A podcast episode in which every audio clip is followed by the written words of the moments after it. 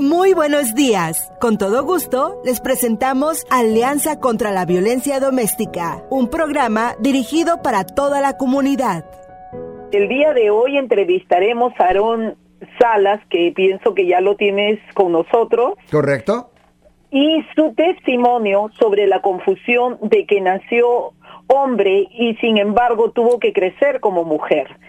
Hasta hace poco el doctor le diagnosticó con el síndrome de insensibilidad a los andrógenos.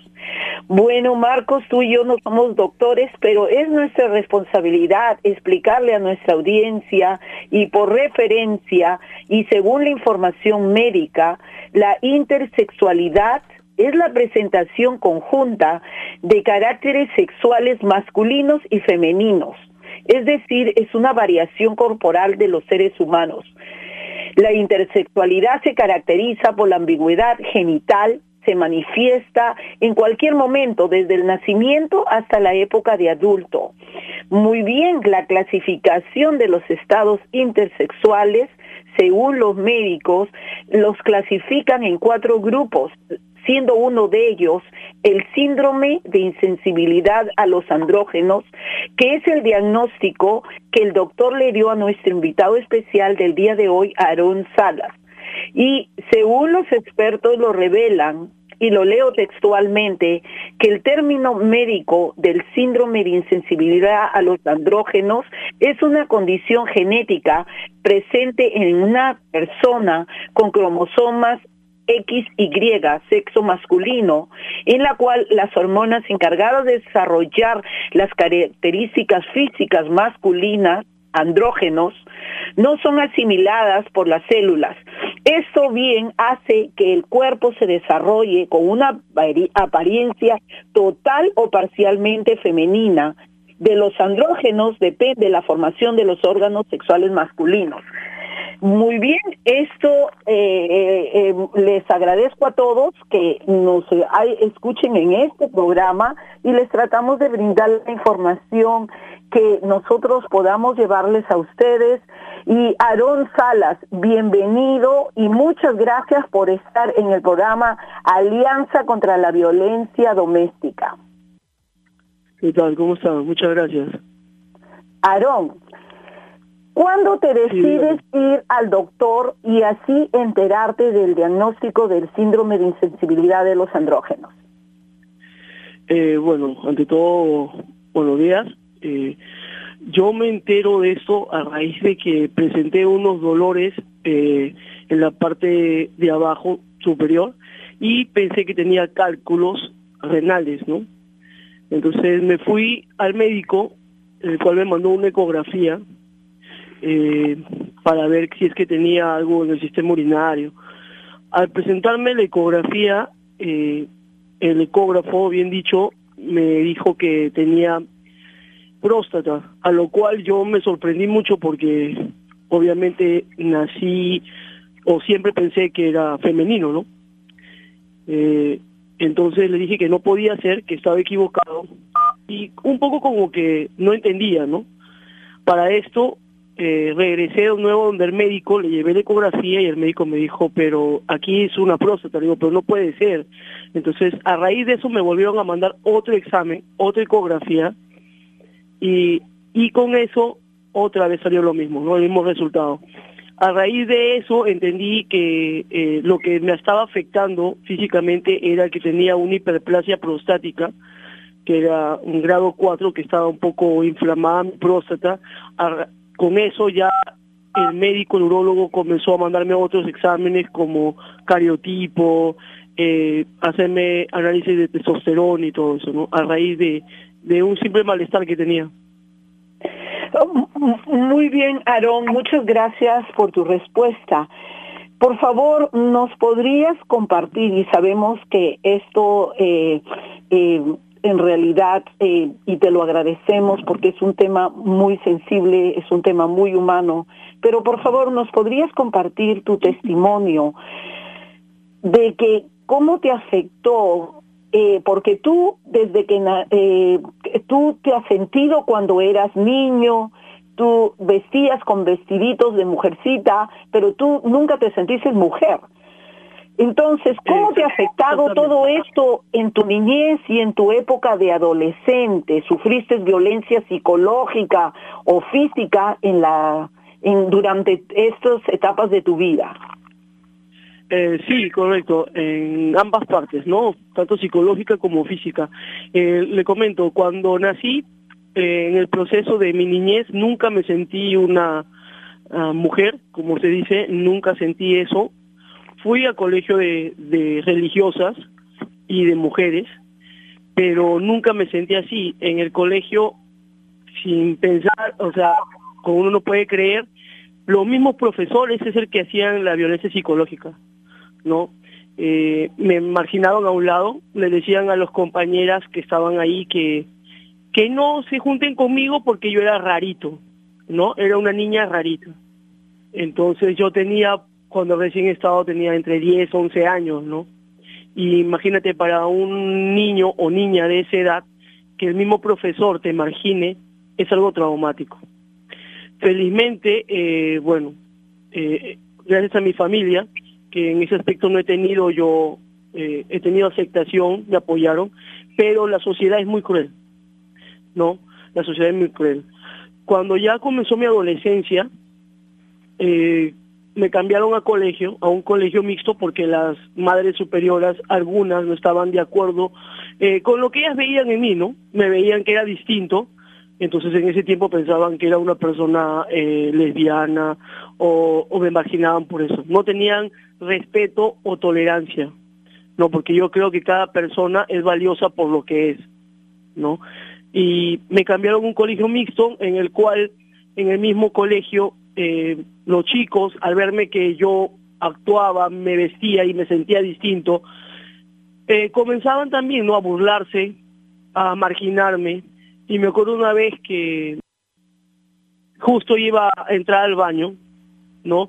Y uno de ellos me cerró la puerta del baño de, mujeres, que tenía que entrar a ese baño. Y me dijeron, no, tú perteneces al baño de varones, ¿no? Pero burlándose de mí. Eh, lo cual yo tenía como que 16 años y lo único que hice fue, bueno, este, decirle, quererme ir de ahí y al, no poder ir, irme, me cogieron entre ellos y me comenzaron a golpear. ¿no? Y es un proceso, te diré, porque como uno, al no saber, al sentirse distinto, entre comillas, la gente no tiene esa empatía o ese respeto hacia ti, o sea, si tú eres distinto o eres diferente, sea de la forma que sea, y si a las personas no les gusta, te maltratan. Y, hay que tener bastante apoyo familiar. Y si no tienes apoyo familiar, hay muchas personas que hasta intentan quitarse la vida por eso, ¿no? Yo creo que la sociedad debe pensar muy bien antes de juzgar o criticar o maltratar a otra persona que no sea igual a los que ellos o a los prototipos que ellos quieren, ¿no? Entonces es muy duro. ¿Y tu familia te apoyaba siempre? ¿Alguien te ha rechazado? ¿Te ha sentido rechazado? ¿Tu mamá, tu papá, tías, primos, alguien? ¿O siempre tú has tenido la comprensión y, y, y, y no puedes decir que has sido tu víctima de violencia doméstica? Eh, bueno, en mi entorno de padre, abuelos, este, no he tenido el rechazo. Sí de una hermana, de una abuelita, de mi abuelita, eh, sus hijas en el colegio, porque estaba en el mismo colegio que yo iba, eh, me imaginaban.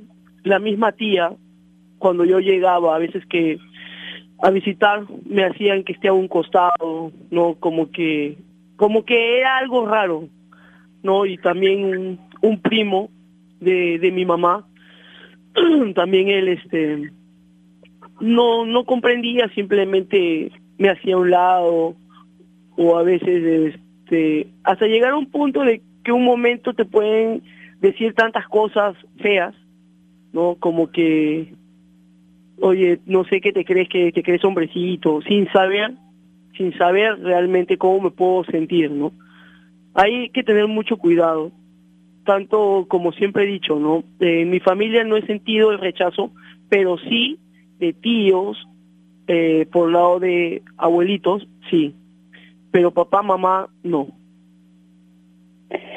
Y cuéntanos, el, ¿cuál eh, es tu situación actual? Eh, actualmente, ¿cómo, has hecho? El doctor te da ese diagnóstico.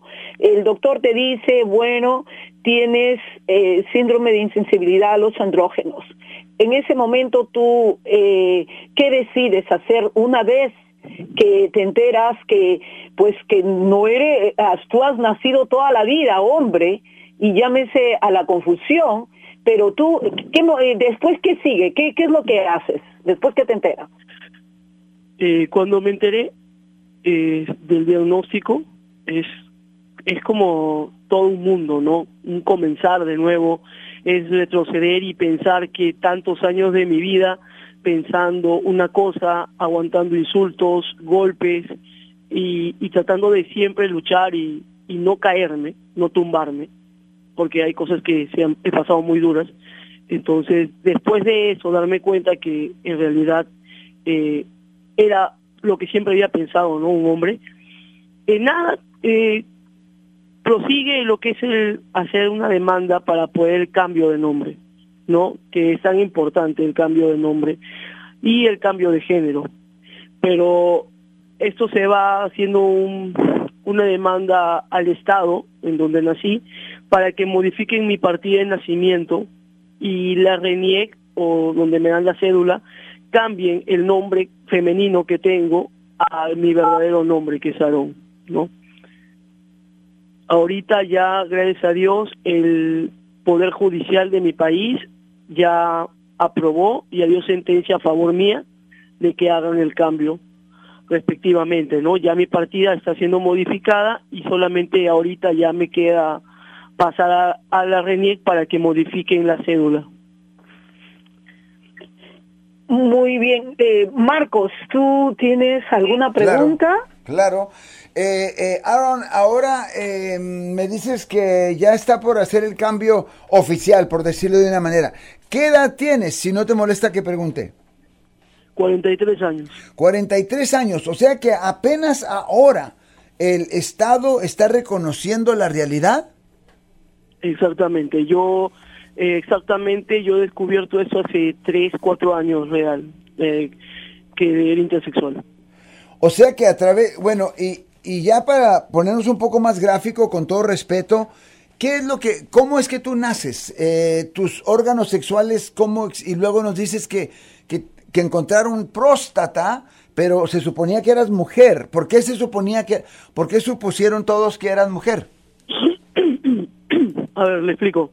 Sí. Cuando una, una un bebé nace, eh, automáticamente el médico, en el tiempo que yo nací, que fue en el año 77, eh, exactamente no se conocía este término en mi país de la intersexualidad o que alguien tenga un síndrome porque ahora ya se están haciendo estudios para ver los cromosomas y los genes. En ese tiempo no, simplemente el médico salió, vio una parte con una vagina y dijo que era femenino. No, en el transcurso de, los años, eh, el desarrollo tanto del síndrome que padezco como es insensible a los andrógenos. ¿Y cómo se llama este?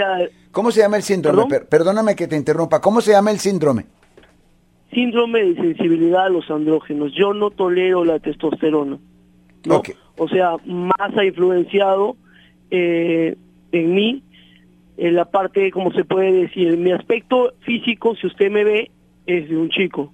Pero los órganos, como he sido, soy intolerante, no se puede, eh, no se han podido desarrollar eh, completamente. Internamente presento órganos masculinos, por lo que es la próstata. ¿no? Y un testículo que no ha descendido. Entonces, esto hace de que no han podido verme cuando nací. A medida que ha pasado la morfología de mi cuerpo, a partir de los 13, 12, 13 años, mi voz comenzó a cambiar. Eh, no me vino la menstruación, me vino sangre por la nariz. Eh, todos esos, eh, como se dice, cosas que me pasaban yo no las entendía porque yo veía al resto de mis compañeras en ese tiempo o amigas en ese tiempo y era distinta su evolución a la mía. Entonces siempre pensé, dije, pero ¿por qué me pasa esto a mí si supuestamente yo soy eh, una chica? no eh, Bueno, recién lo entendí tarde, cuando ya me enteré de eso, pero en el camino, no, en el camino he ido descubriendo poco a poco eh, lo que soy hasta ahora, ¿no? ¿Y a qué edad te das tu cuenta de esto? ¿De lo que tengo el síndrome o de que siempre me sentí un hombre? Bueno, eh, la primera. Desde que tengo uso de razón. Desde que tienes uso de razón, tú decías, yo soy un chico yo no, yo y decía, me tratan yo no puedo ser una niña porque no me siento una niña. O sea, no me sentía una niña. Y te dejaban el, el cabello largo, o sea, andabas como claro, andabas sí, y, ves- o, y claro, mis vestida. padres sí, Mi- siempre, o sea, me vestían hasta donde yo ya pude vestirme como yo quería, pero mi madre, mis familiares me vestían con vestido y, y cosas femeninas, ¿no? ¿Y a qué edad comienzas a vestirte como varón? Ya a los 12, 13 años. 12, 13 años, tú dices, no, no, ya, ya, esto ya es bastante, eh, chao. Ahora, cuando hablamos de órganos internos, ¿a, a qué nos referimos? Ah, como próstata, eh, testículo, Adentro, de, también adentro. eh, tengo ovario, también tengo un ovario. No, es este síndrome es como se dice o se conoce antiguamente como hermafrodismo, ¿no? Ajá.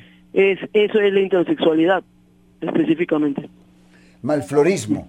Y entonces, eh, y, ahora eh, que has decidido y que el Estado eh, finalmente acepta la realidad de tu situación, eh, ¿esperas someterte a algunos procesos que, que, que te cambien tu fisonomía?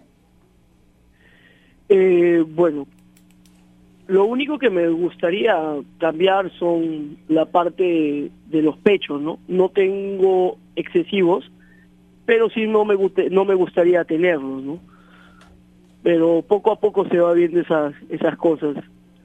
Todavía hay que esperar O sea para que, ver cómo se van dando. o sea que tienes pecho. Eh, sí, no em- no mucho porque no he desarrollado, pero sí. Wow. Y Rosana, please. Ah, eh, siempre agradeciéndole a Aarón.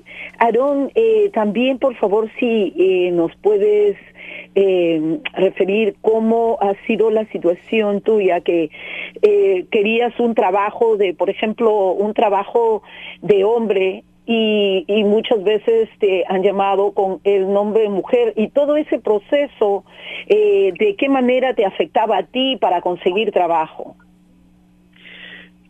Como yo vivo en un país latinoamericano, eh, el nombre que yo tengo es femenino. Yo he estudiado administración de empresas y no pude desarrollarme porque cada vez que yo me presentaba una entrevista de trabajo por mi aspecto físico y mi nombre no concordaban. Entonces yo he pasado varias, por ejemplo, en un trabajo que postulé, pasé todos los requisitos, todos los exámenes y la entrevista personal eh, llamaron por mi nombre femenino y me presento yo.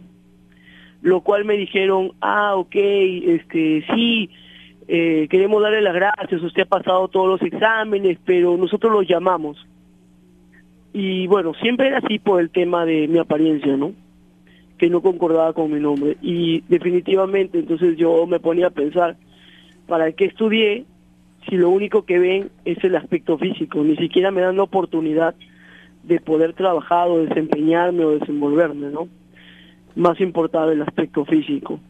Y cada vez que quería otra, un trabajo no he podido, así que he tenido que, que buscarlas y ver cómo trabajar en lo que se pueda, ¿no? Ahorita, en la actualidad, bueno, trabajo manejando, haciendo aplicativo de Uber, porque no puedo todavía presentarme con mi currículum a, a una posición de mi carrera, ¿no?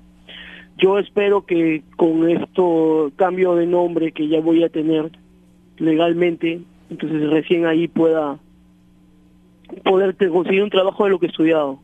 Espero que no sea tarde, ¿no?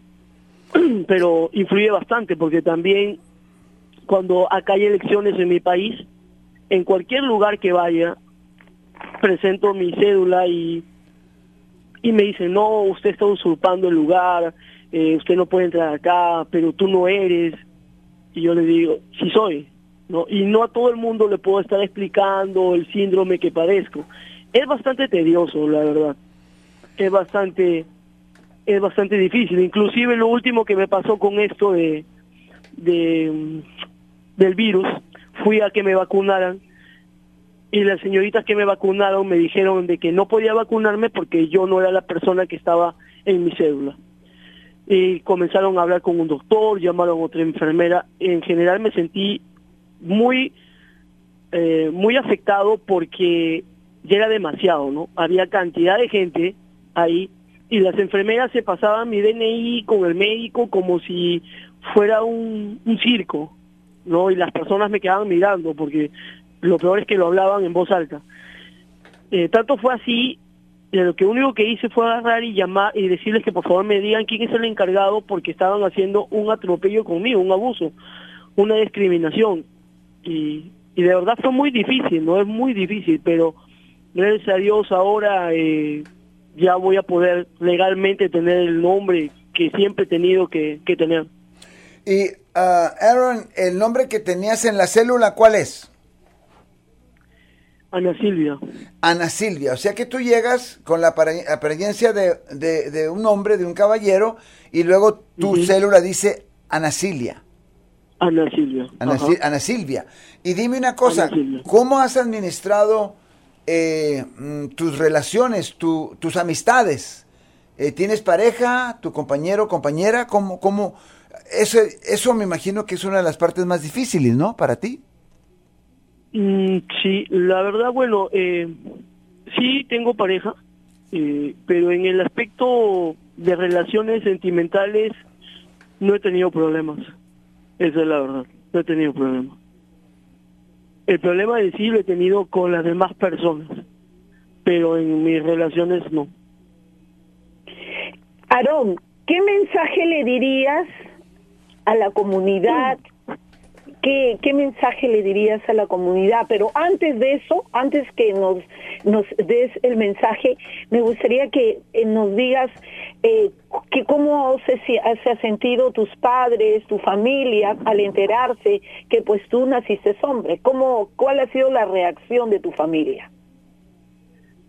Bueno, eh, de mis padres, creo que ya no sabían, bueno, no sabían que tenía el síndrome, pero como todo el tiempo ellos han visto que en realidad yo siempre me he sentido un hombre, no se sorprendieron mucho, me abrazaron, eh, que estaban conmigo, igual, o sea, mi familia también, no, no ha habido mucho, mucha sorpresa en eso, porque desde sí siempre he sido así, ¿no? Me he sentido así. Eh, además personas no he tenido que estarles diciendo amistades, conocidos, no, de verdad que no he querido estar diciendo, porque si ya piensan de una forma, no creo conveniente estar diciéndole como comenté a cada persona, mira, yo padezco este síndrome, y bueno, no era lo que pensaban, no era... No, yo creo que ya tengo bastantes años como que ya me, ya me han lastimado, ya me han ofendido, o sea, ya ahorita ya no. Ahorita, gracias a Dios, yo siempre he crecido con una fortaleza interna, que también se la debo a mi familia, ¿no? Y a Dios. Y, qué mensaje le dirías a, a la comunidad? ¿Qué mensaje a todas las personas? Lo que yo les diría es que tienen que ponerse siempre en los zapatos, como se dice, de la otra persona. No todo va a ser como los demás quieren que sean siempre van a haber personas distintas y no porque sean distintas uno tiene el derecho de tratarlos mal, de humillarlos, de hacerlos sentir menos.